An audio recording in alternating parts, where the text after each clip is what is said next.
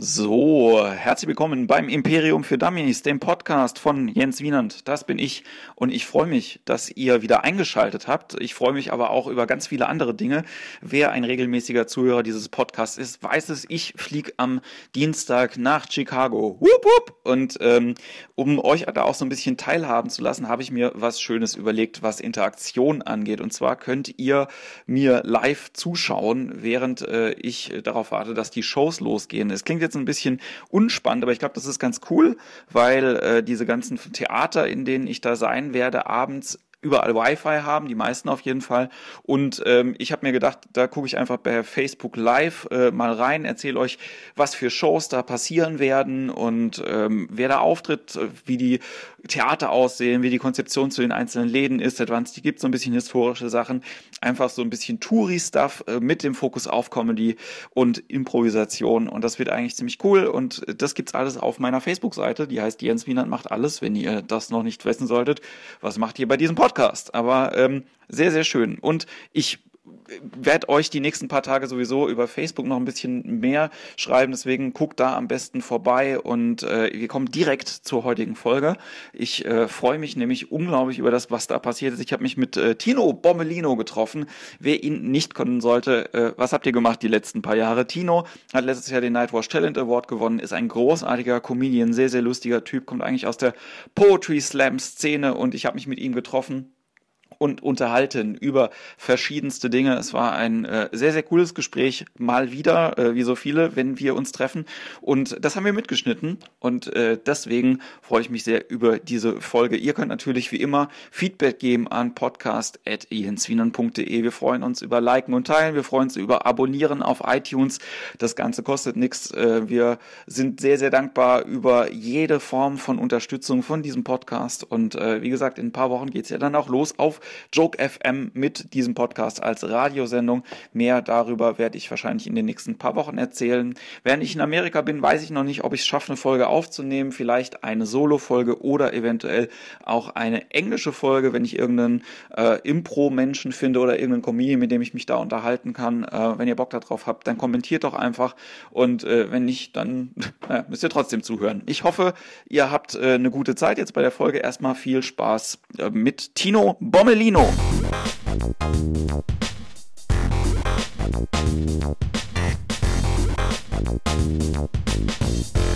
Ich sitze hier in der Küche bei Tino Bommelino. Hallo Tino. Das hast du doch gerade eben schon gesagt. Ja, ich weiß, aber wir haben ja nochmal vorne angefangen. Achso, okay. Ja. Hallo. Hallo. Äh, du wohnst jetzt in Mannheim seit ein paar Tagen. Wie, ja. wie gefällt es dir? ja, ganz gut. Also ich wohne ja eigentlich gefühlt, wohne ich ja in Stuttgart, weil ich wollte, habe in Stuttgart eine Wohnung gesucht und es war voll schwierig, weil da gibt es keine und die sind so teuer. Ich habe aber immer weiter draußen eine Wohnung gesucht. Und also du bist jetzt quasi durch die Vorortsuche ja. über Karlsruhe direkt hier in Mannheim gelandet. Ja, ich wohne quasi sehr weit draußen von Stuttgart. aber du hast dich, äh, also hast es versucht noch mit der mit der Anmeldung in Stuttgart, nur mit dem Wohnort hier, oder? Guter Punkt, ich muss mich noch anmelden. Können wir das kurz unterbrechen? du kannst das vielleicht danach machen, oder? Ja. Wir haben außerdem Sonntag und ich glaube nicht, dass die äh, Leute jetzt zu aufhaben, egal wie auch immer. Hast recht. Ja, was, äh, wie ist es denn? Also du hast ja, mich hat es ganz, ganz schön überrascht, dass du jetzt nach Mannheim gezogen bist. So, war das jetzt wirklich, also ist ja kein Witz, was du gerade gesagt hast, du hast ja wirklich eigentlich in Stuttgart gesucht. Mhm. Ähm, und du bist überrascht, aber ich war ja auch überrascht. Also das war, der Plan war wirklich in Mannheim auch was zu suchen und wenn das funktioniert, dann wäre es ganz cool. Zusammenhalt mit einer Bahncard 100, damit ich einfach so dann auch wieder nach Stuttgart fahren kann, weil ich da auch so viele Kontakte habe. Ähm, und ich hatte das aber nur in meinem Kopf mir so überlegt und nicht gedacht, dass es dann auch wirklich wahr wird. Ja, vor allen Dingen, weil als Künstler eine Wohnung suchen ist halt nicht so geil. Wenn du dann irgendwie ein Besicht gehst du zu einem Besichtigungstermin, musst dann so eine Liste ausfüllen. Äh, hier Beruf, Einkommen, äh, bitte legen Sie noch bei Ihre äh, Gehaltsabrechnung der letzten drei Monate oder so. Sage ich, ja, ich kann, ich kann ja meine Rechnungen zeigen über 200 Euro. Und hier war das aber so, also ehrlich gesagt, so ein bisschen eine, eine ganz äh, weirde Angelegenheit. Also es hat sich so ein bisschen falsch angefühlt, als ich hier den Mietvertrag dann tatsächlich unterschrieben habe, weil die von mir gar nichts wissen wollten. Okay. Und der, Typ, der Vormieter war auch so ein, der hat immer so wie, wie, so, ein, wie so ein Schurke aus einem Comic geguckt. Und, ja, links und rechts wollte auch so unheimlich viel für diese, für diese schäbige Küche hier haben. Mir völlig klar war, dass er einfach aus, aus allen Bewerbern, die, die hier äh, sich bei ihm gemeldet haben, den rausgesucht hat, der sich, der am meisten für diese blöde Küche hier zahlt. Ich habe das quasi als so, ähm, wie nennt man das, Maklerprovision gesehen. Ja, aber Mir hat neulich ein Freund erzählt, dass ähm, hier ein Restaurant in Mannheim aufmachen sollte und äh, zwei Wochen bevor die aufgemacht haben, Leute die komplette Küche geklaut haben. Was ich ziemlich geil finde, ehrlich gesagt. Also, draußen stehen gelassen. nein, mir, tut mir tut's ja natürlich leid für die Leute, die das Restaurant eröffnen wollten, aber wie geil ist das, wenn du halt irgendwie so ein Ganove bist und dich darauf spezialisiert hast, in so Restaurants reinzugehen und äh, große Küchenequipment irgendwie zu klauen. Ja, ich habe letztens von der Geschichte gehört, da wurde einer Fürstin der Wald geklaut. Wie ist das denn abgelaufen? Ja, die haben den einfach äh, abgeholzt. Du, die kam einfach aus dem Urlaub wieder, dachte sich so, hm, wo ist denn, wo ist denn, wo ist denn mein Wald? war, war nicht mehr da. Und das Witzige ist ja, ein Wald klauen ist ja so einfach, weil niemand denkt sich, äh, der Typ da mit der Axt, so, darf der das überhaupt? Ist das sein Baum? Ist doch allen egal, oder? Wald klauen ist einfach. Ja, die Aber macht keiner. Oder er hat den Förster geschmiert, irgendwie die Tiere abgelenkt. Ja, so. Man weiß ja nicht, wie groß der Wald ist. Also ich meine, das Wort Wald impliziert ja schon, dass es viele Bäume waren. Ja? Man würde ja jetzt nicht von so einem Hain irgendwie ausgehen oder irgendwas kleinerem. Ich habe hab die Geschichte auch nur aus dritter Hand gehört, deswegen weiß ich es nicht. Hast du schon Ein mal? Vogel hat, ihm, hat sie mir gezwitschert, War er dabei? jetzt kein Zuhause mehr hat. Hast du schon mal was geklaut? Habe ich schon mal was geklaut? Hm. Nee. Ich glaube, ich habe noch nie was geklaut. Schiss vor. Ich, ich habe früher ähm, oft im, in dem Kiosk, was heißt oft, ist jetzt übertrieben, aber ich habe ein paar Mal da so Kassetten mitgenommen irgendwie.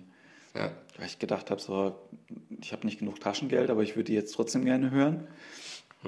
Und ähm, habe die dann so an, an so offensichtlich, an so geheimen Orten versteckt, dass meine Mutter die gefunden hat.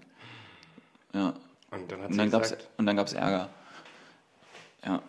hat sie dann gefragt, wie hast du die bezahlt? Ja, so Oder- ungefähr. Woher, woher kommen die und was machen die da irgendwie unter deinem Kopfkissenbezug? Also warum versteckst du, warum hast du eine Kassette in deinem Kopfkissenbezug oder irgendwie in deinen Schuhen drin oder so? Ja? Das heißt, du hättest, ach so, du hättest Ich hätte sie einfach die Kassette zu den anderen Kassetten stellen sollen und es wäre Ja. nie aufgefallen. Natürlich. Aber halt irgendwie dadurch, dass man so mit, äh, keine Ahnung, wie alt war ich denn da, acht oder neun, ja, so, da hast du halt noch nicht so dieses Schurken-Know-how, ja, dass man einfach die Sachen ganz normal weiterlaufen lassen sollte. Warum hast du denn eine, n- eine Kassette in deinem Kissenbezug? Nee, ich hab die, ach, ich hab die geklaut. Genau so, Entschuldigung. genau so war das. Das ist witzig. Ja, aber ansonsten äh, hat sich meine, meine, äh, meine kriminelle Energie relativ schnell erschöpft, muss ich sagen. So, ich war auch nie irgendwie in Körperverletzungsdelikte irgendwie involviert oder. Hast du dich mal geprügelt? Ich habe auch noch nie auf die Fresse gekriegt, was mich sehr wundert. Das wundert mich auch, ehrlich gesagt. Also vor allen Dingen, wenn man dich kennt, wundert mich das ein bisschen. Und ich kenne mich ja auch. Und ja, ich habe mal, wurde mal so auf dem Schulhof so am Kragen hochgehalten, weil ich irgendwas Doofes gesagt habe. Aber seitdem, das ist echt komisch. Nie wieder passiert. Ja. Ich, ich glaube, also verprügelt wurde ich oft irgendwie in, ähm, in der Grundschule. Das hat sich auch dann äh, im Gymnasium irgendwie noch weiter manifestiert. Gab es immer Leute irgendwie aus der Klasse oben drüber oder Leute, die sitzen geblieben sind, die mich richtig scheiße fanden. Aber ich war auch ein scheiß Kind. Oder? Echt, warum? Ja, halt irgendwie scheiß Klamotten irgendwie angehabt. So Ich vor, vor, vorlaut irgendwie auch gewesen, so ein Klugscheißer-Kind irgendwie. Und es gab halt so einen, der Amir, der hat halt irgendwie auch so, so, Kamp also so, so Kraftsport gemacht, was halt irgendwie so mit 14 damals halt voll krass war. Und der hat mich halt super gehasst. Und ähm, von dem habe ich auch irgendwann mal auf einer Party irgendwie so total dumm aufs Maul gekriegt. Irgendwann meint so, komm, wir müssen draußen was besprechen. Und ich depp, geh halt mit raus. So, und dann haut er mir halt in den Magen und lässt mich da halt da liegen. Ne? Und irgendwann mal äh, hat er mich dann irgendwie gehänselt in der Schule. Und dann war, halt so, war ich auch dumm und bin halt mit Sandalen in die Schule gegangen. Das hätte ich halt auch nicht machen sollen. So, Fehler, ja. geht nicht mit Sandalen in die Schule. Sandalen tut man in den Kissenbezug. Ja. Und dann hat er mich die ganze Zeit irgendwie gehänselt und dann war es mir irgendwann zu blöd. Und dann, nachdem er die Sandale halt irgendwie, die eine schon hatte, habe ich die andere nach ihm geworfen und dann habe ich nach ihm getreten. Und mit dem Tritt habe ich ihm aber den, den Arm angebrochen. Nice. Ja. Und, und dann? Naja, also dann habe ich dann Ärger gekriegt. Halt ja, irgendwie. Natürlich. Macht man nicht. Ja, das ist auch asozial, dann jemanden zu treten, dem dann den Arm anzubrechen. Ja, aber ein bisschen stolz bin ich immer noch. Ja, aber wieso? Du kannst noch nicht mal einen Arm ganz durchbrechen. Nichts kannst du. Naja, aber für den Zeitpunkt war das schon, war das schon sehr, sehr gut. Also für den, für den Jens da in der Schule war das schon, dann hat mich der Arm ja auch in Ruhe gelassen. Mhm. Ja, das war auch gut. Wenn ich, den, wenn ich ihn heute sehen würde, würde ich sagen, wir lachen drüber. Ich glaube, er hat es mir, mir immer noch nicht verziehen. Irgendwie. Gruß an Amir Gruß. an dieser Stelle. Ja. Ist übrigens nicht der Comedy Amir, ähm, das wir, äh, über den wir letzte Folge geredet. Es gibt mehrere Amirs. Es gibt mehrere Amirs, ja. Das ist ein, glaube ich, sehr, sehr beliebter Vorname in äh, manchen Regionen. Hm. So wie ähm, Kevin hier. Vielleicht heißt Amir auch sowas, weiß ich ja nicht. Impliziert irgendwas. Ist Tino dein, äh, dein Geburtsname eigentlich? Mhm. Deine Eltern nicht wirklich? Das ist so, ich kenne keinen anderen Tino. Ich auch nicht. Doch, ich kenne auf Twitter kenne ich einen anderen Tino. Aber ansonsten, ja. Ich kenne lustigerweise, und das ist aber kein Schalt, muss ich ja nachher mal zeigen, das Profil von dem, ich kenne einen Dino Borsellino. Witzig. Der ist äh, italienischer Abstammung, glaube ich. Und äh, den habe ich an der Pop-Akademie kennengelernt. Krass. Ja. Also da habe ich auch gedacht, so, den müsste man dir eigentlich mal, also eigentlich müsste er wissen, dass es dich gibt. So. Könnten die, wir könnten ein Duo machen. das würde euch aber keiner glauben. Okay. Oder? Ich kenne nicht alle Leute. Weiß nicht, ob die uns das glauben würden. Wann, seit wann gibt es denn den, äh, den, muss man sagen, Bommelino ist nicht dein richtiger Nachname? Das ist nicht mein richtiger Nachname, ja. Seit wann gibt es denn den Namen Bommelino?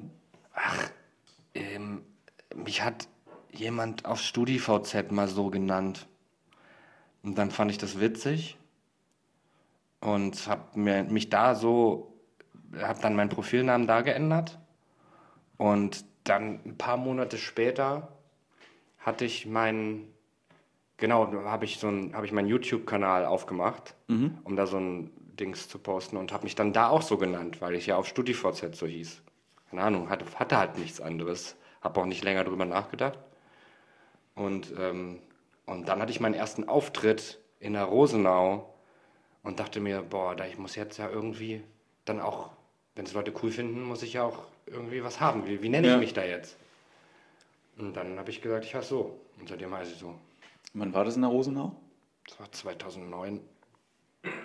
Das heißt, wir haben ungefähr gleich, gleichzeitig angefangen. Und haben uns dann aber erst, haben wir uns kennengelernt, 2012, ne? Keine Muss Ahnung. das sein? 2012? 20... Das kommt mir viel länger vor. mindestens 2011, ja. Ende 2011. Schleimer. Nee, ich weiß noch, wir haben uns äh, kennengelernt beim Song Slam in äh, hier, wie heißt das komische Lörrach heißt. Äh, Lörrach, ja. welches ist das? Das ist bei der Schweizer Grenze. Das war ein Song Slam, den der Daniel Wagner gemacht hat. Ah, oh Gott. Ja. Das war das, der, mein, einer meiner schlimmsten Auftritte. War das in so einem Kino? Nee, es war so ein großer, äh, großer Musiksaal eigentlich. Irgendwie mhm. eine riesige Bühne. Ich weiß auch, dass du Probleme gehabt hast, irgendwie, du hast versucht mit deinem Handy irgendwie hm. äh, was zu programmieren auf der Bühne. Und das ging nicht? Was irgendwie nicht so richtig funktioniert hat. Ich hatte mal, äh, ja, ich habe mal den Looper übers Handy bedient. Genau. Weil ich dachte, ich hätte dann mehr Möglichkeiten. Ähm, es war viel zu verkopft alles. ich hätte mich einfach, also ich habe jetzt inzwischen gemerkt, ähm, dass das alles gar nicht wichtig ist. Also ich wollte, ich wollte früher wollte ich sowas machen, so so Art Zaubertricks. Also in der Art, also Ja. technologische Zaubertricks sozusagen. Also sowas wie das Publikum aufnehmen und dann samplen und daraus ein Lied machen zum Beispiel. Oder ähm, Effekte auf die Stimme, auf die Gitarre und so weiter. Dann das, das nochmal loopen und rückwärts spielen und hast du nicht gesehen. Ja. Sowas wollte ich mir basteln und mit dem Handy bedienen und dann da neue Sachen irgendwie mit Handy schütteln oder da auf, auf, der, auf dem Touchscreen irgendwie was schnell bedienen. Ähm, das war so ein bisschen die Idee. Aber inzwischen merke ich halt, dass ein gut geschriebener Gag viel mehr wert ist. Also, ich weiß nicht, ich habe mir da so krass viel Mühe gemacht und habe rumprogrammiert, aber letztendlich war es, glaube ich, an den Leuten vorbei. Also mir macht es sehr viel Spaß, auch die Sachen dann irgendwie zu basteln und dass es dann auch funktioniert, aber oft genug gibt es dann irgendwelche Probleme und es lohnt sich überhaupt nicht. Und so ein Gag funktioniert halt meistens. Ne? Da braucht Ja. man kein Kabel für. Ja, du hast ja auch, ähm, also das mit dem, mit dem Looper und der Technik, das wissen ja auch ein paar Leute, die dich irgendwie, die dich kennen, ja, weil das ja natürlich irgendwie auch was mit deinem ursprünglichen Karriereweg als äh, IT-Student irgendwie zu tun gehabt hat. Also, ähm, wann hast du denn mit dem Programmieren angefangen? Und auch vor dem Studium, also keine Ahnung, Abi habe ich gemacht 2004, aber da habe ich auch schon ein bisschen programmiert. Keine Ahnung, weiß ich nicht. Schon eine Weile. Was war denn der erste Computer, den du gehabt hast? Windows 95, Ach, doch so spät. ja. 300, Okay. 300 Megabyte Festplatte oder so. Ja. Ich weiß es nicht genau. Er war grau. Wir hatten auch einen grauen. Ja. Ich weiß nicht mehr ganz von welcher Marke die war. Das war Phob Phobis, kann das sein? Hieß die Gibt so?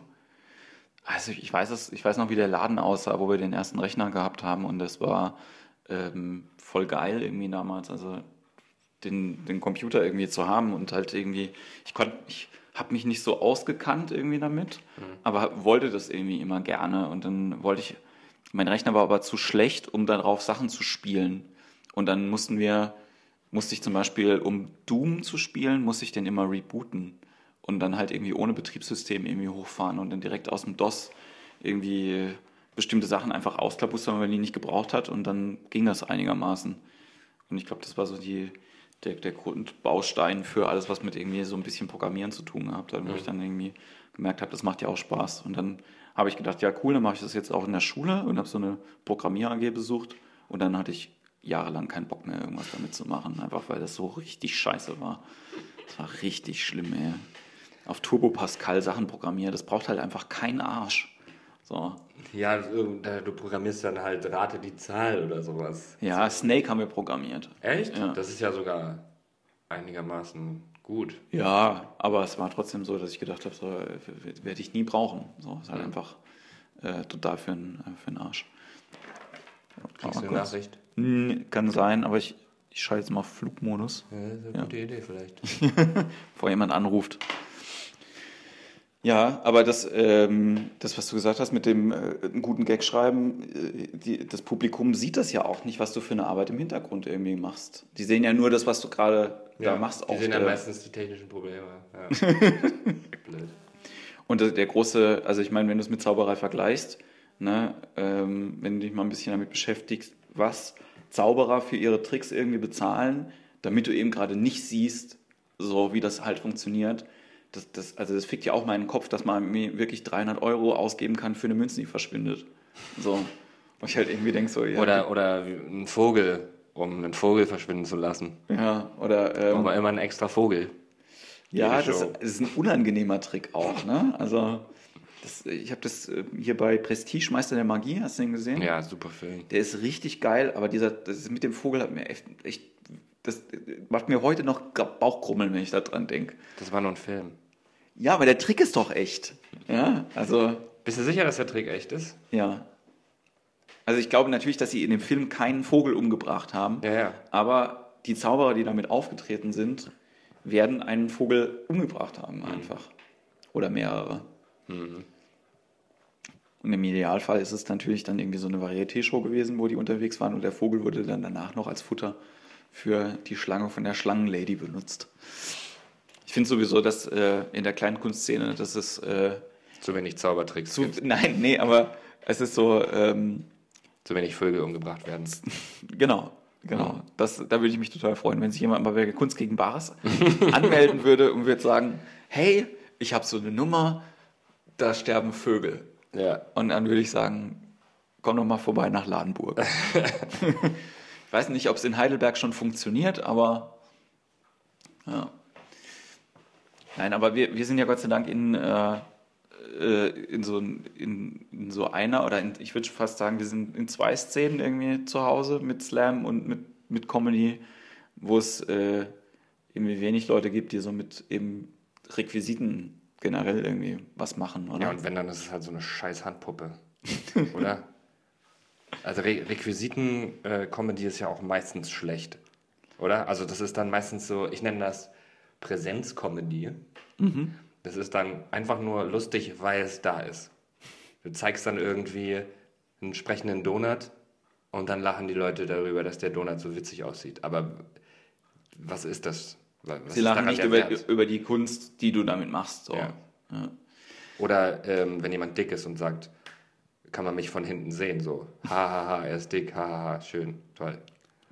Ja, würdest du das, aber ich würde jetzt nicht unbedingt sagen, dass äh, ein Übergewicht zur Requisite mit dazu gehört.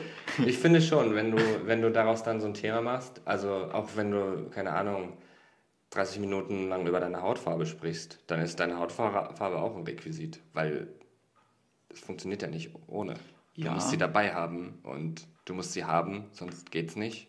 Aber würdest du sagen, das, also das hat auch was mit dem Thema zu tun und nicht mit der, also du kannst ja auch, du kannst auch ein Asiate sein und musst nicht darüber reden, dass du Asiate bist. Du kannst auch als Asiate darüber zum Beispiel Reden, dass du Türke bist. Ja. du, Nein, das meine ich nicht, sondern also klar leben wir halt dummerweise in einer äh, in einem Humorlosen Loch. in einem humorlosen Loch, wo äh, Leute das lustig finden halt irgendwie, ne? So wo die Leute äh, über das Offensichtliche dann halt irgendwie reden. Aber wenn dich das Thema beschäftigt, denke ich, hat es irgendwie auch ähm, eine Daseinsberechtigung. Ne? So, also die Frage ist ja eher Nicht, wenn mich das beschäftigt, wenn das die Leute beschäftigt.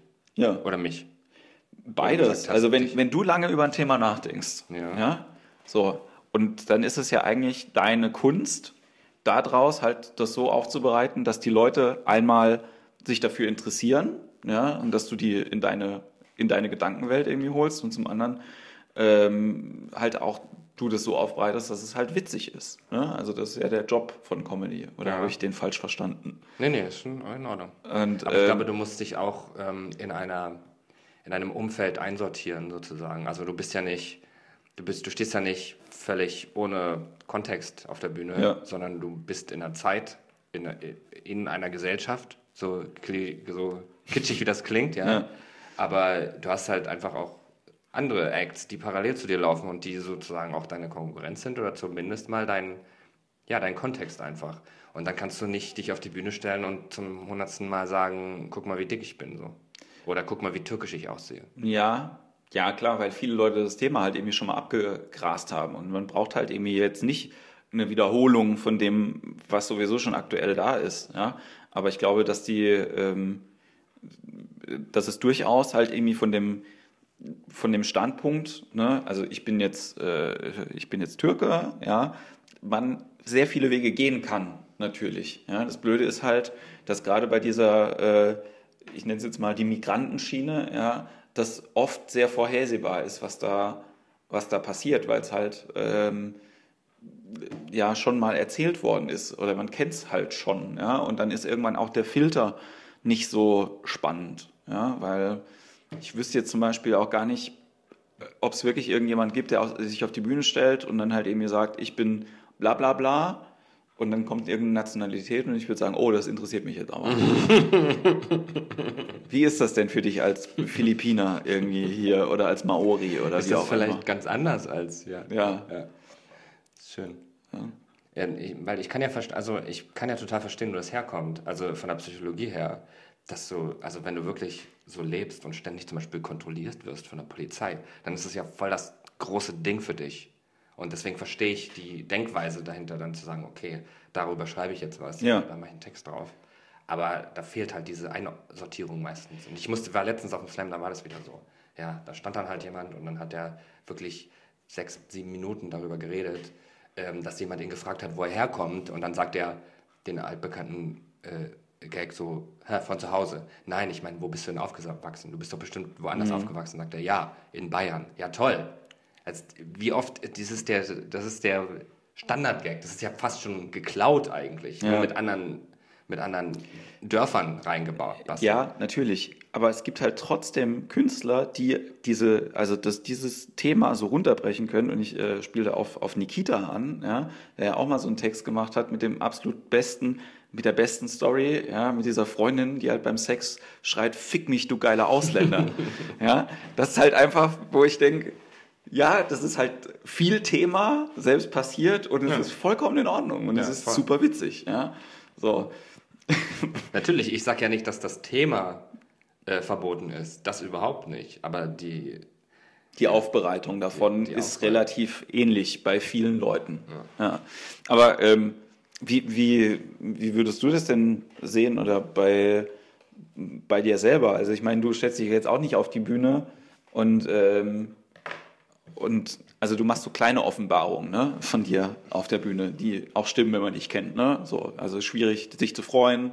Ja. du hast Probleme irgendwie mit sozialer Interaktion, ja, um das jetzt mal so zu ähm, auszudekorieren. Aber ist es für dich selber äh, einfacher? Oder? originell. Ja, nee, aber einfacher oder schwieriger halt irgendwie da draußen dich selber dann zu finden auf der Bühne? Also, Ich wenn du, verstehe die Frage nicht. weil du jetzt keinen, du stellst dich ja auch nicht auf die Bühne und sagst halt, hallo, ich bin der Tino, ich bin, Ich bin Tino Bommelino, ich komme aus äh, Clown, Clown Town. ja, Es war sehr schwierig für mich, äh, hier aufzuwachsen. Ich werde ständig kontrolliert. ja. Ähm, was, Ich als ITler habe ja folgende Probleme in der Gesellschaft. Ja? Also, das machst du ja nicht. Wäre es Was einfacher, ist wenn, jetzt die Frage? wenn du sowas hättest? Wenn ich jetzt irgendwie Ja. Inhalt hätte, meinst du? Ge- genau. Du meinst, wenn ich irgendwie ein, ähm, äh, weiß nicht, ein Trauma hätte oder sowas? Ja, Was? also du hast ja auch kein, kein dezidiertes Thema. Ja, so, du- also als Figur versteht man dich, wenn man dich, wenn man dich sieht auf der Bühne. Ja, aber du hast ja eben wenig dieses, du kommst raus und sagst, hallo, ich bin Tino Bommelino, ich bin Punkt, Punkt, Punkt. So. Doch, das mache ich. Oder? Ich sag Hallo, ich bin Tino. Und Leute sagen immer, Tino, du bist so kindisch. Und ich antworte dann meistens. Piu, piu, piu, du bist tot. Hätte das jetzt, hätte ich, jetzt habe ich einen Witz erzählt. Ja, Entschuldigung. nicht schlimm. Ähm, normalerweise schreie ich den auch so, aber ich wollte nicht, dass die Aufnahme übersteuert. Ja. Der Witz ist, dass die Leute dann erschrecken auch. Aber ja. Das, aber ähm, ist das der, ist es kindisch sein, dein Filter? Keine Ahnung. Mein Filter ist einfach mein Filter, oder? Und daraus erzähle ich drauf. So.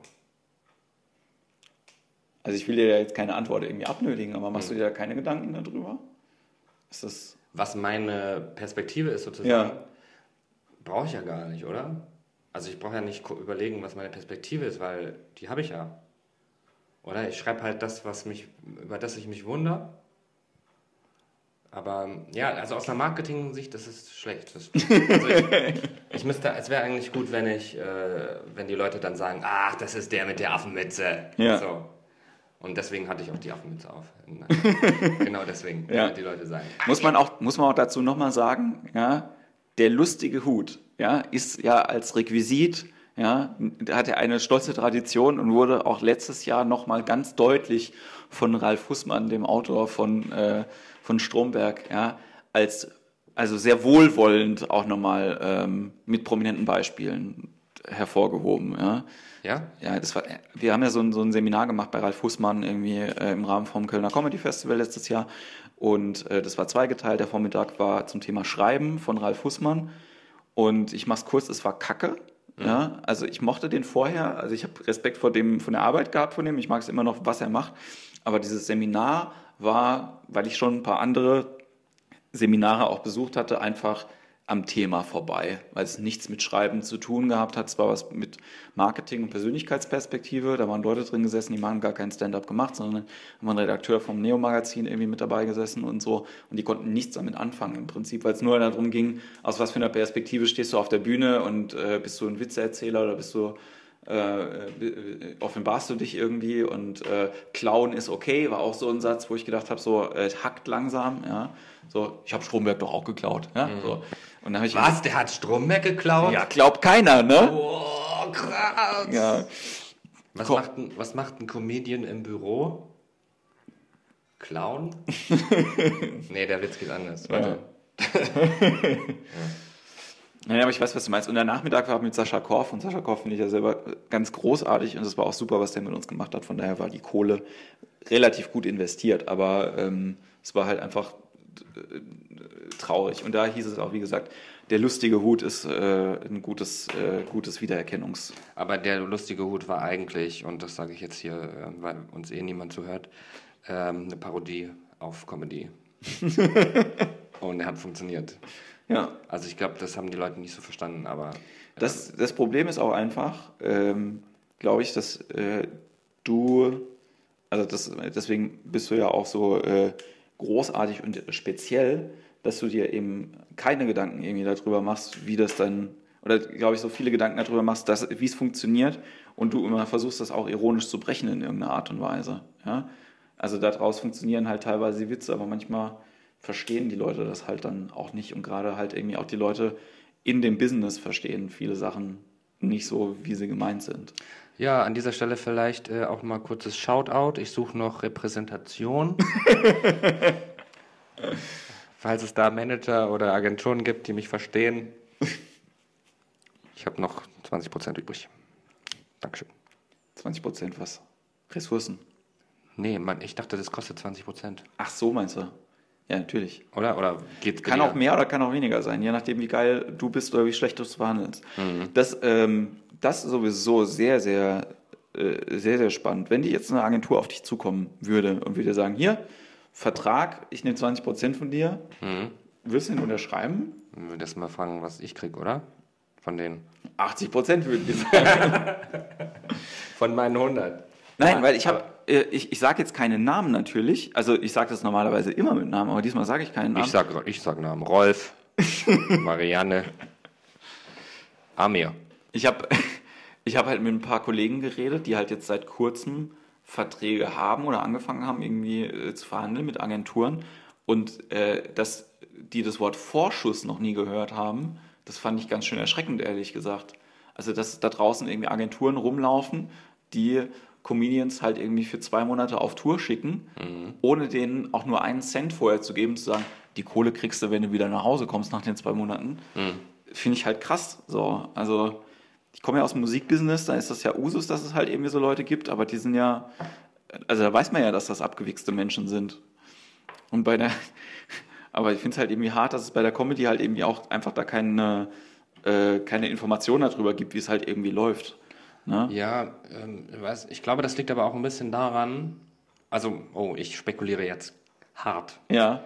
Aber ähm, mein Eindruck von der Comedy-Sache ist so ein bisschen, dass die Leute viel loser zusammenhängen, also die, die Künstler jetzt. Ja. Also es gibt, äh, ich weiß nicht, ich komme ja aus dem Slam, du auch, und da ist es ja ganz anders. Einfach, man kennt alle und man hat eine, oh, ich habe es auf dem Mikrofon gedrückt, ähm, man, hat ein, man hat eine Gruppe zusammen, wo man sich ständig unterhält. Ja, es gibt halt einen krassen Austausch, ähm, einfach auch, weil ja viele Slammer gleichzeitig Veranstalter sind und so. Dadurch ist die Szene schon relativ ähm, ja, eng zusammengewachsen, aber bei Comedy ist es, ist es ganz anders. Also du, du hast vielleicht so zwei, drei, die dich dann ansprechen und sagen, du, ich habe auch eine Show, kommst du kommst du mal und dann ja. gehst du da hin und stehst dann in irgendeinem Hof vor 20 Leuten ohne Scheinwerfer und guter Technik und so.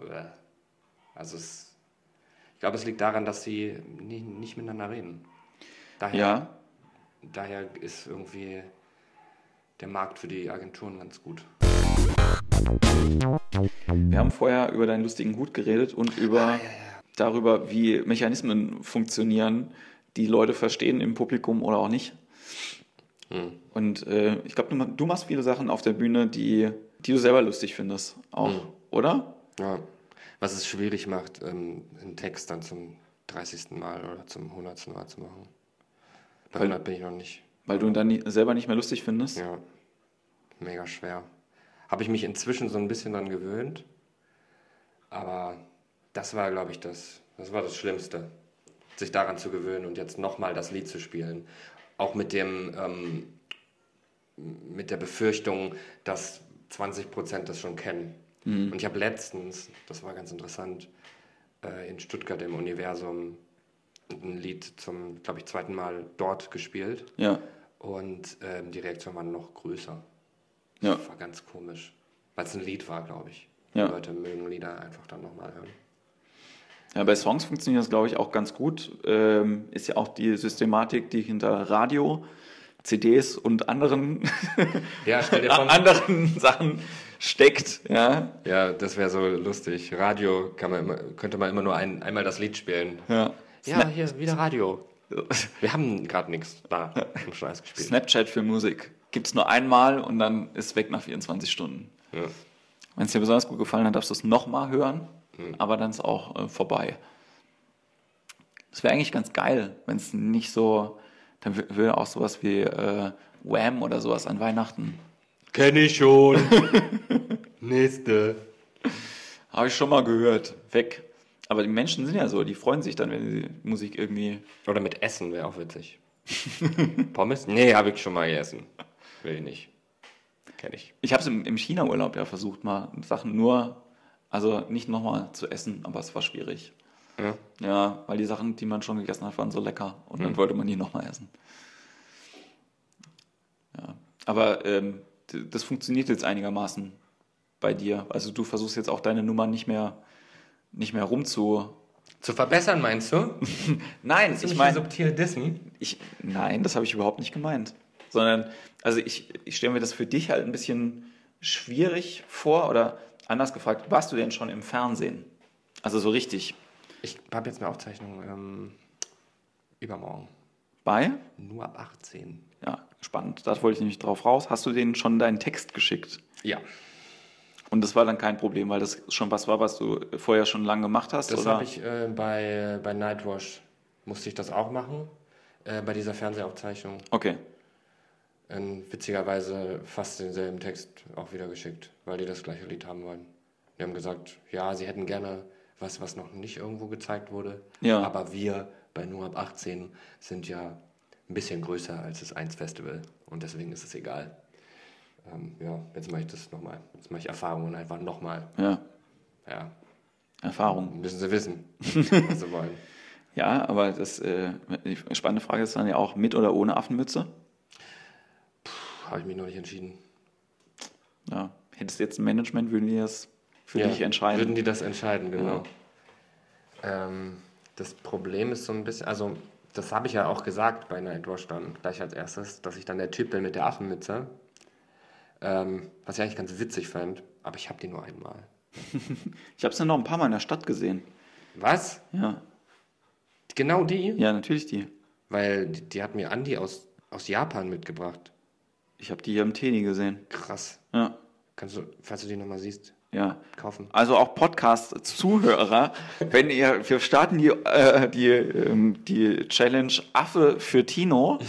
Ja, wenn irgendjemand diese Mütze äh, irgendwo in der Stadt sieht, kauft sie einfach, ja, und äh, schickt eine Mail an podcast.jenswienand.de und äh, dann kriegt ihr die Adresse, wo ihr die Affenmützen hinschickt. Ja, wir machen dann so ein Sammellager.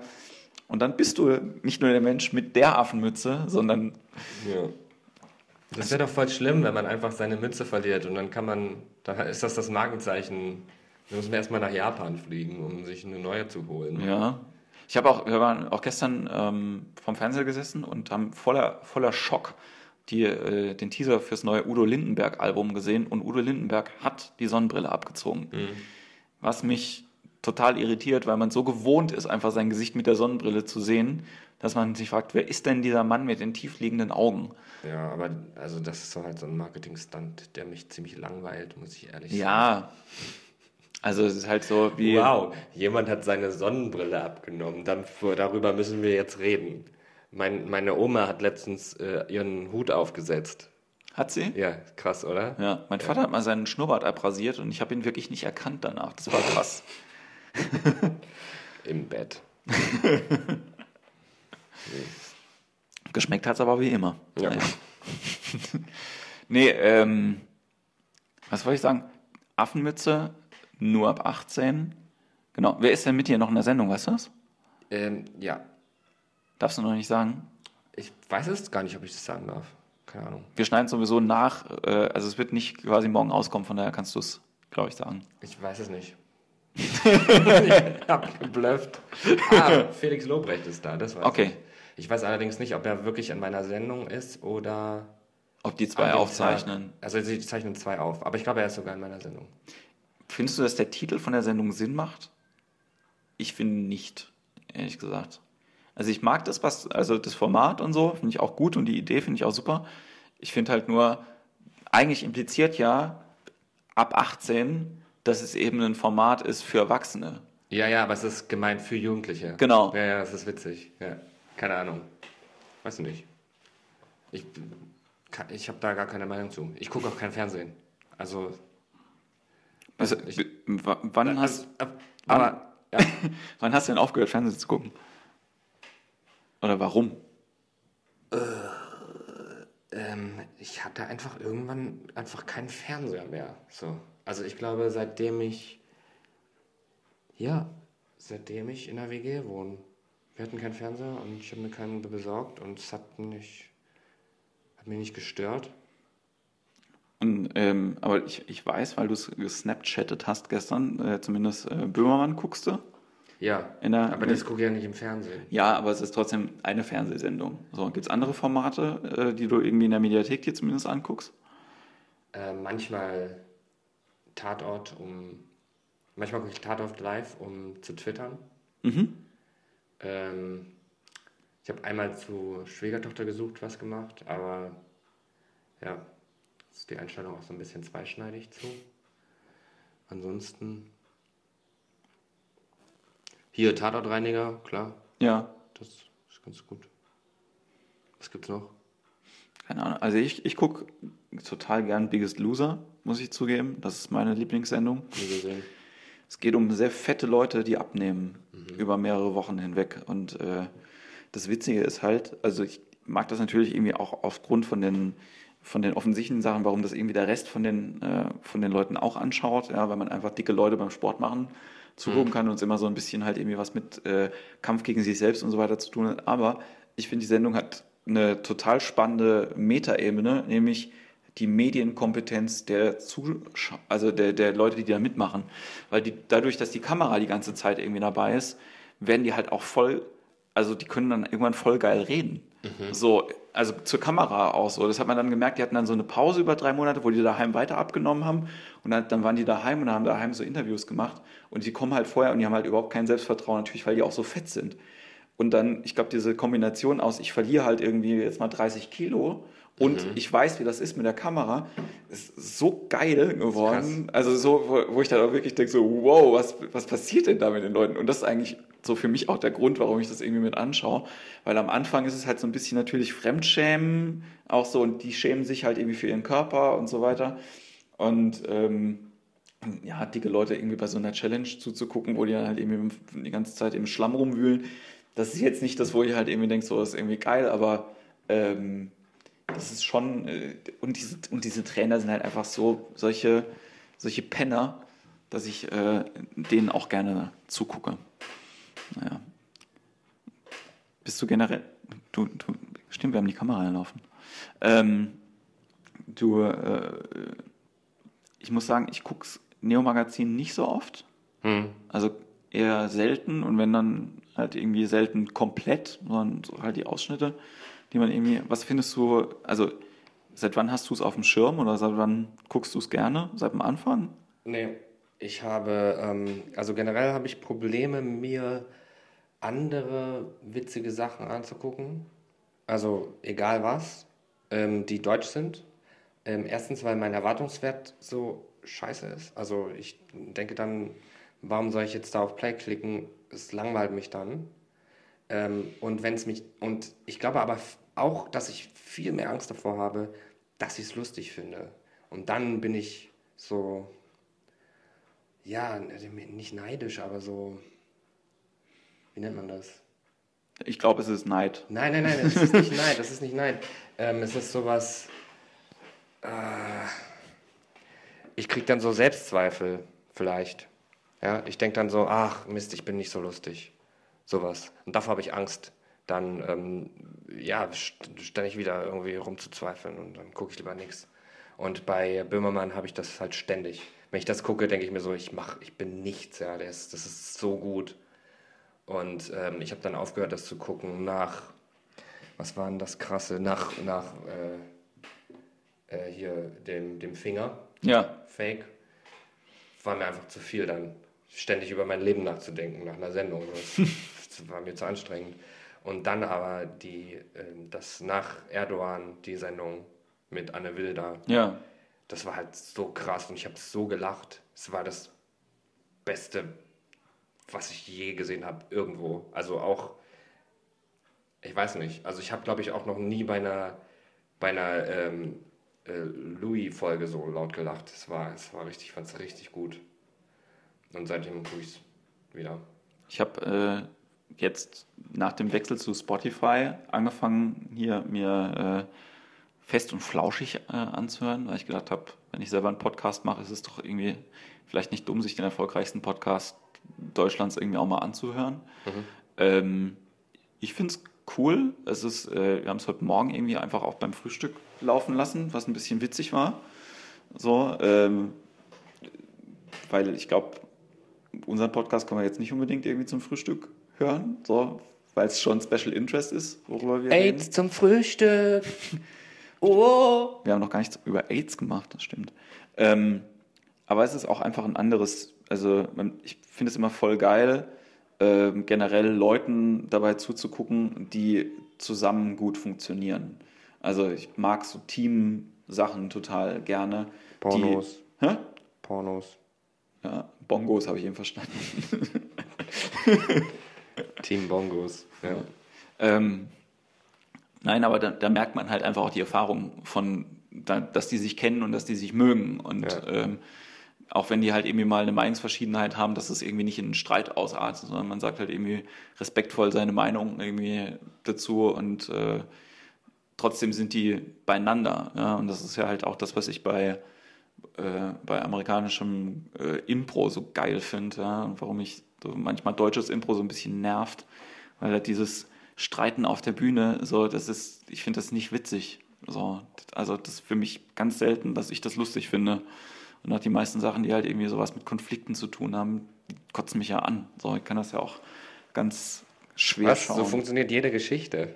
Jein, also es stimmt nicht ganz. Konflikt kann aus, äh, aus, einem, aus einer Antipathie halt irgendwie äh, rauskommen, aber es ist doch viel geiler, wenn der Konflikt irgendwie in den Personen selber ist. Achso, ich dachte, du bist ganz gegen Konflikte. Nee, Nein, okay. nee also ich, ich mag ja auch, also generell, so ich bin ja jetzt auch nicht so ein, äh, so ein harmoniesüchtiges Hippie-Arschloch. Ja? Also ich finde es ja auch gut, wenn es irgendwie äh, äh, Sachen auch gibt, wo sich Leute auf die Fresse hauen und so. Und ich glaube auch immer noch dran, dass, ähm, dass es wichtig ist, irgendwie sich an Sachen aufzureiben und auch wütend zu werden irgendwie über bestimmte Sachen, weil ansonsten düppelt man halt irgendwie die ganze Zeit so vor sich hin. Wohlgemerkt, äh, man sollte vielleicht jetzt nicht wütend werden, weil Boateng als Kind auf der Kinderschokolade irgendwie abgebildet ist. Das ist halt irgendwie dumm.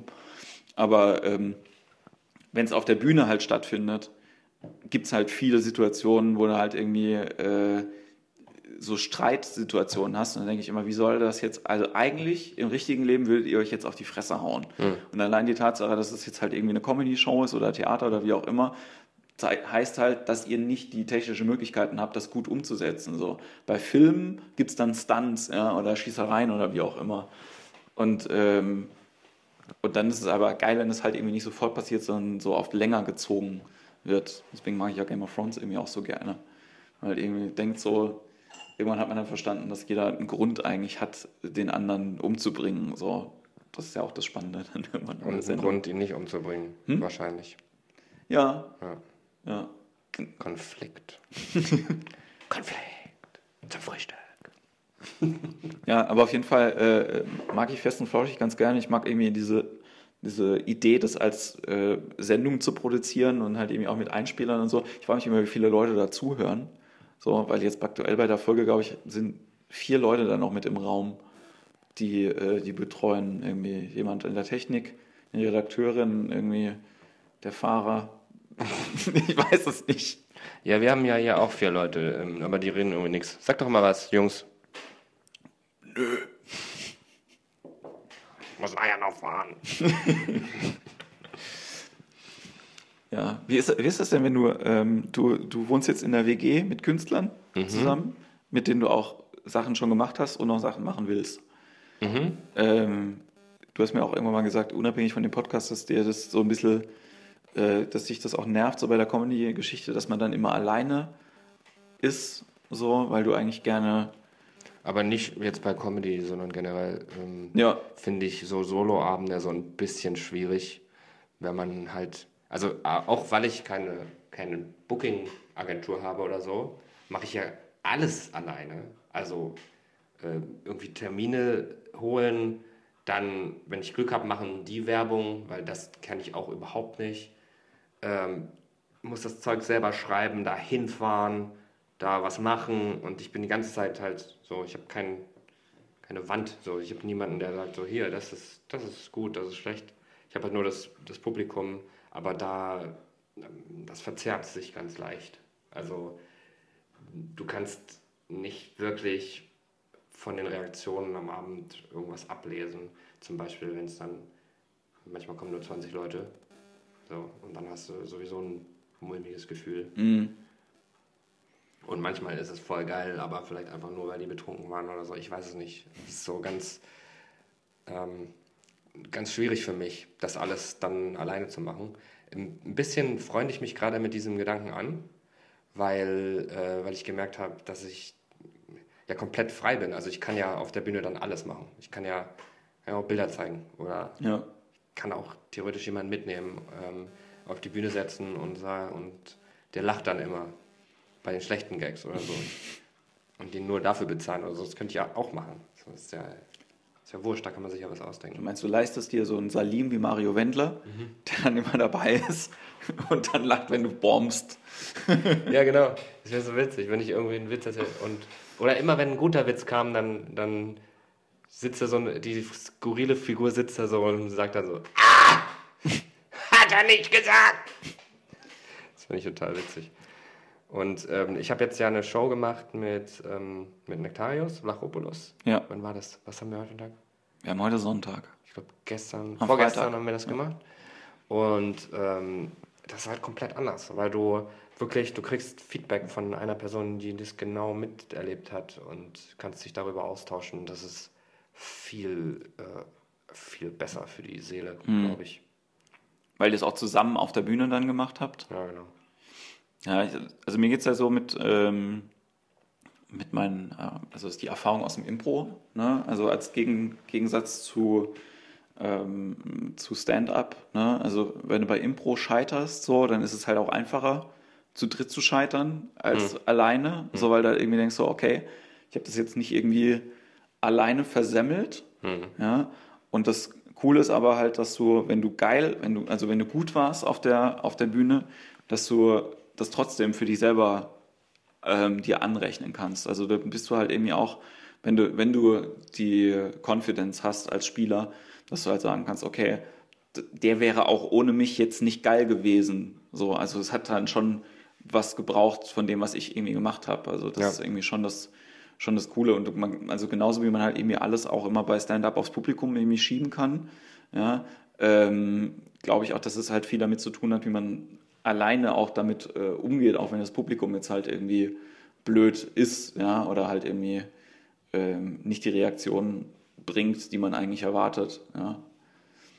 Also ich meine, man kann sich ja selber dann irgendwie nicht 100% immer drehen, ja, wenn die, mhm. denke mal, wenn die einen nicht mögen auf der Bühne, dann hat man es halt schwer, so. Doch, dann könnte man sich einfach um 180 Grad drehen. Das wäre witzig. ja, ich bin jetzt übrigens dick und ein Ausländer. Sieht man nicht, aber. Wärst du gerne ein dicker Ausländer? Du redest sehr viel davon. Das war nur ein Callback von vorhin. Ähm, aber ich habe tatsächlich überlegt, ob ich quasi so Zunehme? Migranten-Comedy mache, aber keiner bin. Und Was- einfach so tue. Was für ein Land. Das nächste, nächste Level einfach. Ja, ich habe auch schon überlegt, einfach zu äh, sagen, dass ich aus Holland komme. Ja, aber das kauft man dir ja ab. Ja, Das das, wäre ja, das wäre ja witzig, irgendwie Kenia zu sagen oder so. ja. oh, das, das wäre sehr schön. Du kommst aber aus Südafrika so und bist halt einfach ein krasser Rassist. so.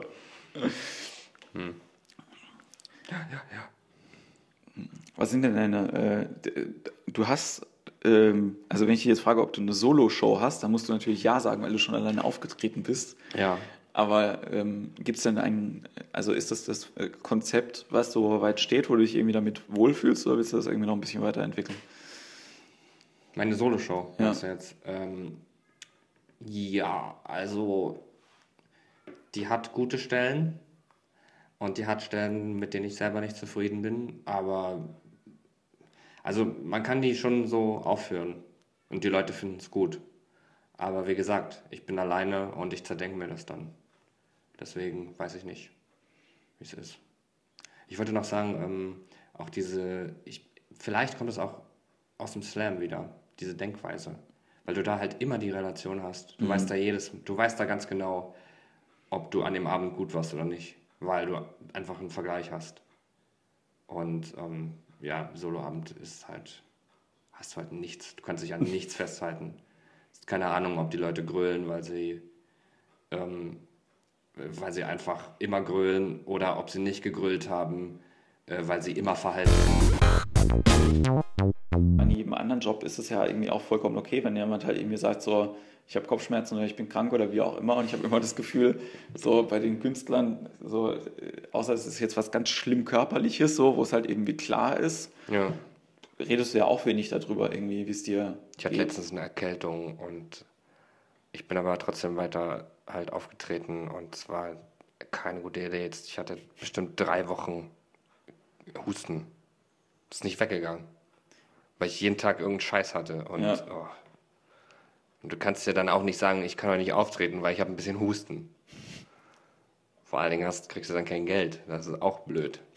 Ein bisschen. Ja, aber es ist die Frage, was die Motivation ist. Wenn es wirklich halt die Kohle ist, ne, ähm, dann ist das das eine. Aber auch das kann ich jetzt sagen aus der Warte von, dass ich jetzt nicht jeden 50-Euro-Gig unbedingt mitnehmen müsste. So. Ähm, und auch die Diskussion natürlich irgendwie auch äh, oft mit, mit Caro habe, so, was einem wichtig ist. So. Und mir ist dieses, dieses Auftreten halt verdammt wichtig. Ne? Und wenn es einem selber halt irgendwie nichts geben würde oder egal wäre, dann würde man es, glaube ich, auch öfter mal einfach sein lassen. Ja? Aber es gibt ja einen Grund, warum man das halt irgendwie auch macht. Echt, hast du so ein, ähm, so ein Glücksgefühl auf der Bühne? Nee, nicht immer. Aber ich habe einen Antrieb, den ich, äh, so, ein- so einen Motor in mir, der sagt, du musst das jetzt machen. Das ist genau wie der Grund, warum es halt irgendwie zwölf Veranstaltungen gibt, die ich mache. Das ist nicht, weil ich jetzt halt irgendwie, Du machst zwölf Veranstaltungen. ja, Pro was? ähm, insgesamt zwischen wöchentlich und monatlich. Krass.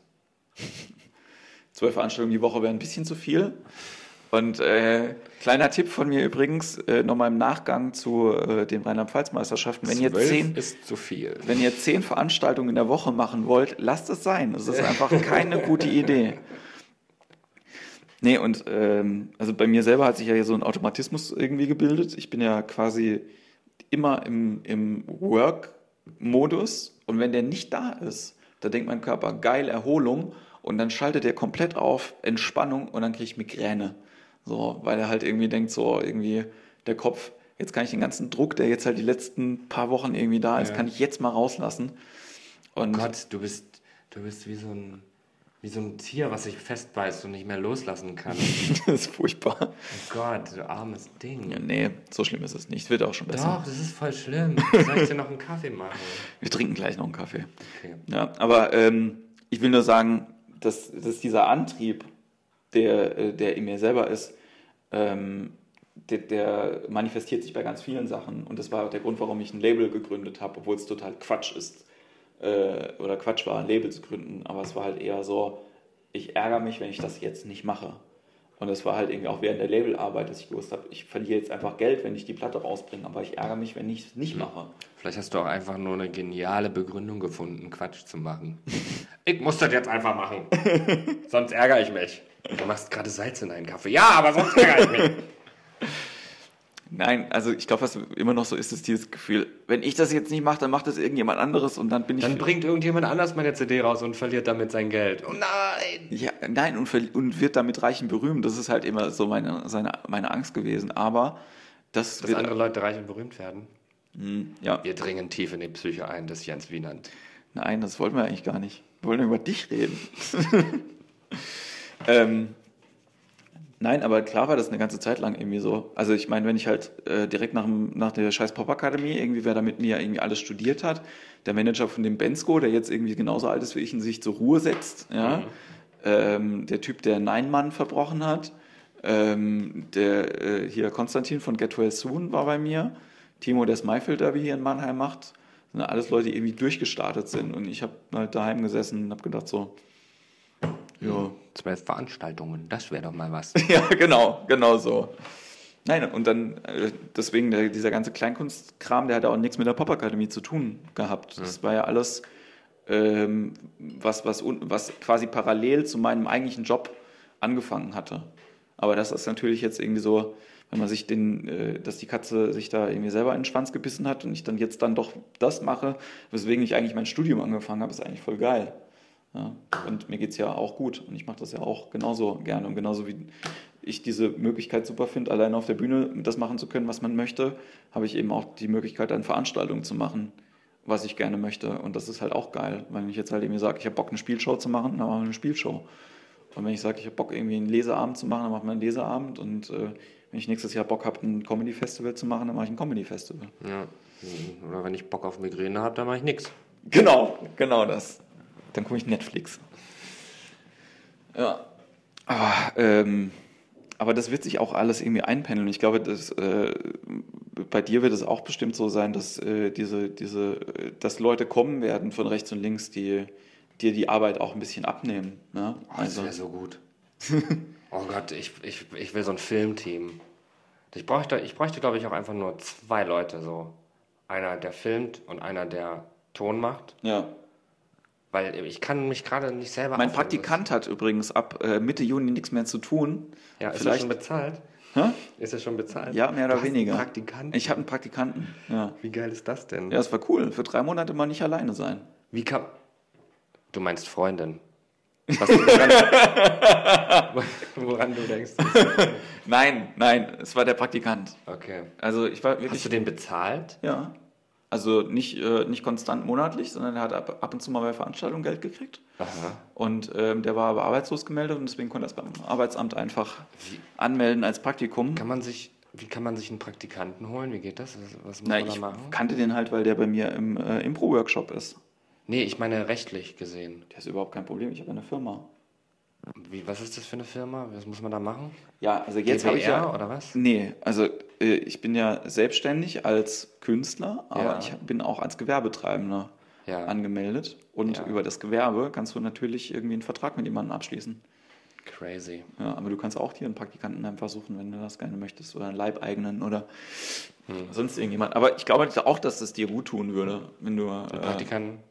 wenn du einfach jemanden hättest, Ich der habe ja jetzt einen mal. Mitbewohner, der, der kann kochen. Freundin heißt das doch, oder? Nein, ähm, Hund, wollte ich sagen. der Hund kann Kaffee kochen. Ja. ja die, die Kaffeemaschine ist pipi einfach. Braucht man nur auf den Knopf drücken. Der Hund von meinem Vater wird selbst das niemals können. Ja. Ist er tot? Mein, mein Vater? Nein. Nein, der hat ja, der hat sich jetzt doch den Hund geholt als äh, quasi als Ersatz für meine Mutter. Ja. Ja. Meine Mutter hieß Mona, der Hund heißt Fina. Da sind schon Ähnlichkeiten irgendwie da. Aber der Hund kann wirklich, also, also hat auch anderes Fell als meine Mutter. das ist einfach das ist wenig gleich. Oh Gott. Ähm, nein, aber macht es doch. Warum? Also gibt doch genug Leute irgendwie auch hier in Mannheim, die Bock haben. Wir haben eine große äh, Fotografen und Wie, Filmer. wieso will das. Wie, achso, du meinst, ich soll mir ähm, ein Filmteam suchen, nicht einen Praktikanten. Ich glaube nicht, dass jemand bei mir ein Praktikum machen will. Aber ja. Ja, also Leute, mit denen man was zusammen macht. Ich glaube, das ist das, Ja. äh, das Ding. Ja. Schreibt mir eine E-Mail auf tino.bommelino.de mit einem M. Das ist aber schwierig, wenn in der ganzen Mail nur ein M vorkommen darf. Also ja, bitte schreibt mir nicht, wenn in eurer E-Mail mehr als ein M vorkommt. Das ist so wie, wie, bei, wie bei Bauchrednern, die ja ihre Nummern auch ohne, ohne V, F, äh, P und ähm, was M, M und P ist am schwierigsten. Hm, äh, äh, ich kann es. Ich, F ist relativ einfach, weil da machst du einfach TH. Charter. Na, ich habe ja mal so einen Bauchrednerkurs gemacht.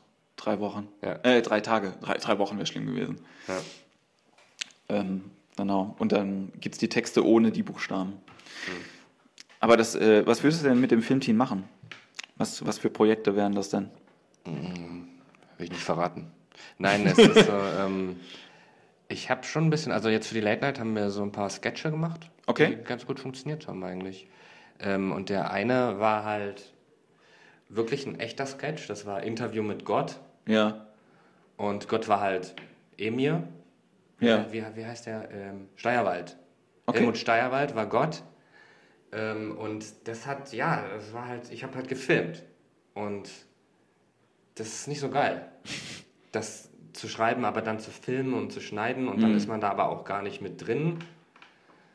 Und der Sketch selber hat auch nicht so geil funktioniert, weil er, weiß ich nicht, es ist so, es war zu, entweder es war nicht abgedreht genug oder es war zu weit um. Also die, wir haben das da gezeigt. Und Ja. ja, war so ein bisschen verhalten. Und dann haben wir noch einen anderen Sketch gemacht, da, was so, das haben wir Redaktionssitzung genannt, sitzen wir einfach nebendran, neben, nebeneinander, so wie jetzt wir Ja. hier, und reden über die Show selber, so was wir Okay. machen wollen. Und haben einfach drei Kameras aufgestellt, die die ganze Zeit gelaufen Okay. sind. Und dann habe ich das zusammengefriemelt und das hat schon, das ist schon geiler gewesen. Aber man kann dann halt nichts machen. Man kann keine verschiedenen, weiß nicht, man kann keine Handlung zeigen. So. Mhm. Niemand kann von A nach B gehen, wenn niemand die Kamera hält. So. Das ist halt schwierig. Und das würde ich gerne machen. würde gerne so ja, kurze Sketche machen, wo, wo, wo was passiert. Über Sketch habe ich noch neulich mit, mit, äh, mit Joachim Hahn gespräch, gesprochen, aber auch noch irgendwie. Es Ein- gibt ja keine Sketche, oder? Nee, Mehr wenig. Gibt es eine Sketchshow noch? Außer Lady Kracher vielleicht. Gibt es das noch? Ja, also die Sachen, die halt so mittelgut sind, ne? Äh, dreisten drei, Sechserpack. Das gibt's noch. Ja, ja. Neue.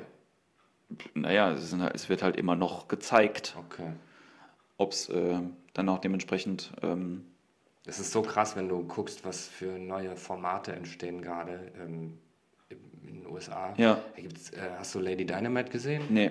Es ist, es ist schon wieder völlig neue, neues Level einfach an, an, ich sag jetzt mal Sketch-Comedy. Es ist eigentlich eine, eine Sitcom. Okay. So, aber äh, ja, es ist so eine Mischung zwischen beidem.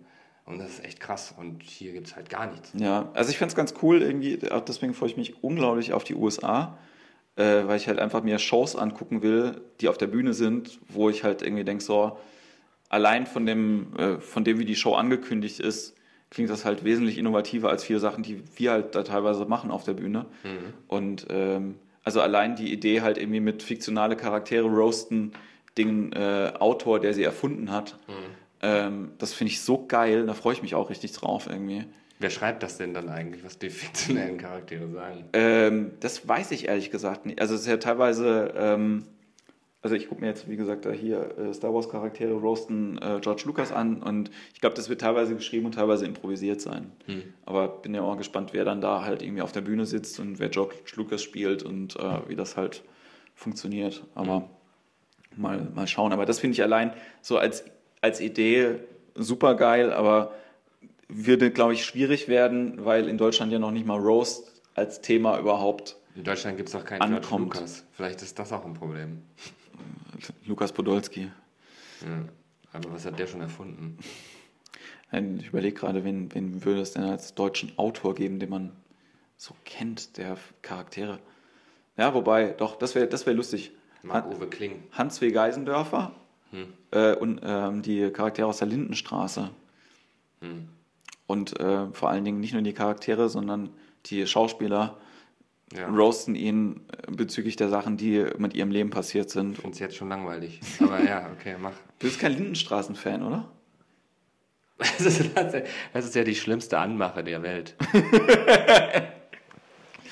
Nein, ich habe das ja sehr lange geguckt. Ich fand das ja, Ja? ganz großartig. Ja, Ist alle, es das? alle gesellschaftlichen Probleme die es gibt, hat mir die Lindenstraße aufgezeigt. Rechtsradikalismus, AIDS, Ja, Homosexualität in der Ehe, vielleicht wurdest du deswegen gemobbt in der Schule. wahrscheinlich. oh Mann, ja, aber das, äh, das klingt doch gut mit den. Also ich bin sehr gespannt auf, äh, auf zukünftige Projekte deinerseits. Wir haben schon anderthalb Stunden ungefähr geredet, nicht Ja. ganz. Nee, sag das nicht wie lang, weil vielleicht musst du noch was rausschneiden. Mache ich auch. Oh, wir haben nur 45 Minuten geredet. Mensch, das war ja. Das werden wir nach- Kurzweilig. Das, äh, vielleicht schneiden wir das raus, vielleicht auch nicht. Ähm, zum, äh, Warte, wir machen mehrere Takes. Oh, wir haben nur 30 Sekunden geredet. Äh, oh, wir haben jetzt eine halbe Stunde geredet. War ganz gut, oder? Wir haben gar nicht aufgenommen. Oh. ähm, nein, es gibt äh, noch zum Abschluss vielleicht ein, ein, etwas, was du sagen möchtest. Irgendwelche, äh, irgendwelche Hinweise, die deinerseits kommen. Gibt es ein Produkt, was du released? Ähm, ich mache gerade sehr viel auf Snapchat, da könnt ihr mich adden. Heiße ich Bommelino mit einem, einem M. E B-O-M-E-L-I-N-O. Und äh, ich kann sagen, es ist wirklich sehr, sehr lustig. Ich finde es ein bisschen schade, dass es auf Snap nicht reproduzier re reproduzierbar ist. Wie meinst du? Also, dass ich quasi nur den Tag habe, ähm, um es mir anzugucken, was du da gemacht hast. Ja, da musst du dabei bleiben. Ja. Junge. Und ähm, Aber ich werde, also ich speichere das auch immer und werde auf jeden Fall irgendwie so einen Supercut machen mit ein paar Sachen davon auf Facebook dann, aber da ist dann nicht alles dabei. Also- Vielleicht bin ich auch zu faul und mach's nicht. oder du überlegst dir, du guckst dir das Video an und denkst, ah nee, ist wieder doch nicht lustig gewesen und löschst es dann einfach. Manchmal finde ich selber sehr witzig. Und dann lache ich darüber. Nein, es ist auch wirklich äh, äh, sehr, sehr lustig. Und ähm, ich äh, bedanke mich bei dir für äh, deine Zeit Oh, gerne. und ähm, hoffe, wir machen das vielleicht äh, noch einmal. Willst du dich nicht auch für den Kaffee bedanken? Ich möchte mich gerne für den Kaffee bedanken, für das Ei und de den Toast, sowie für die Möglichkeit, mich äh, hier auf diesen Stuhl zu setzen und ich nicht stehen musste. Das ist sehr freundlich. Gerne, gerne. Und ähm, dann äh, sehen wir uns auf äh, Snapchat und wir hören uns bald wieder hier. Und ich sage vielen Dank, Tino. Vielen Dank, Jens. Ja, und Gerne. dann bis ganz bald. Ciao. Ciao.